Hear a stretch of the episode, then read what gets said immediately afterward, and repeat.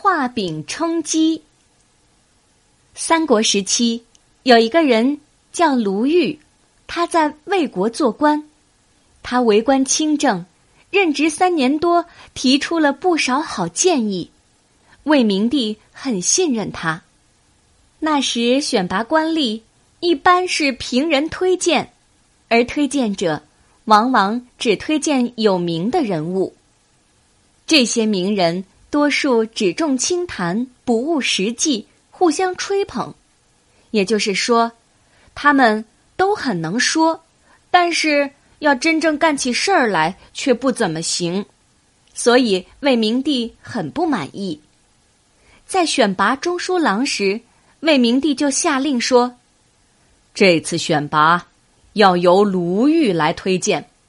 选拔的人不只要看名声，名声就像在地上画个饼一样，其实是不能吃的。”卢玉回答：“圣上说的很对，选拔人才不能只看他的名气，但是。”名气毕竟反映了一定的实际情况，因此可以根据名气来发现一般的人才，而对那些修养高、行为也好又有名气的，我们不仅不应该排斥，还应该重用。我认为，关键是应该对他们进行考核，看他们是否真有才能。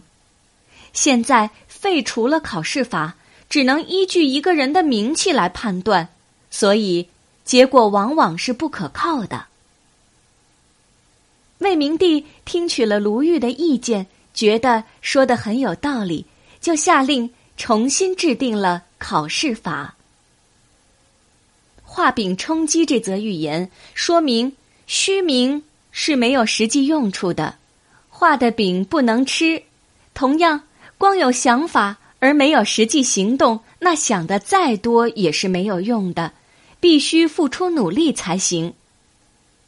画饼充饥这个成语，是说画一个饼来解除饥饿，比喻用空想来安慰自己，或者用来说明虚名是没有实际用处的。